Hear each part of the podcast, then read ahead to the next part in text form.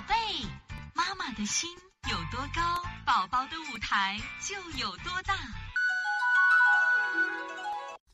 大家好，我是西安邦尼康的王老师。今天想给大家分享的是关于分泌性中耳炎的调理思路。那么刚才讲了很多，这个分泌性中耳炎它的主要产生原因是谁呢？主要是鼻炎、鼻窦炎、腺样体肥大和扁桃体肥大引起的中耳负压。导致的中耳渗出物形成的分泌性中耳炎。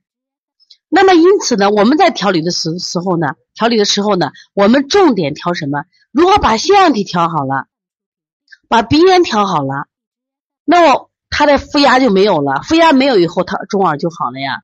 所以对于这样的话，我们用的是清咽利喉、宣肺通窍的方法。清咽利喉、宣肺通窍的方法，但是在调腺样体的。这个思路上，因为每一个孩子的体质不一样，我们原来专门讲过关于鼻炎腺样体的调理方法。今天在这里我就不详细讲了。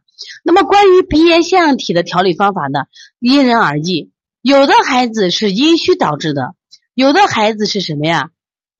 辣椒虚寒导致的虚火，有的孩子是实症，有的孩子是气虚导致的。就是一个腺样体，我们发现以多种的病因病机。我们临床中我发现实症的腺样体好调，还有阴虚的体质也好调，但是我们发现气虚的体质就很难调。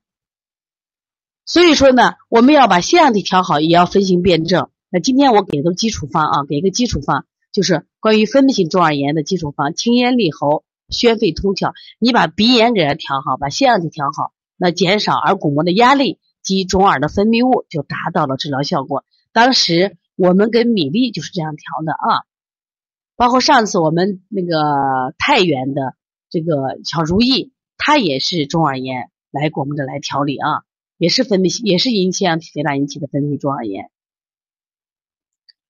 我们在调理的时候是基本不用药的，这高天天啊，我跟你说，我们在调理的时候既不用不用药。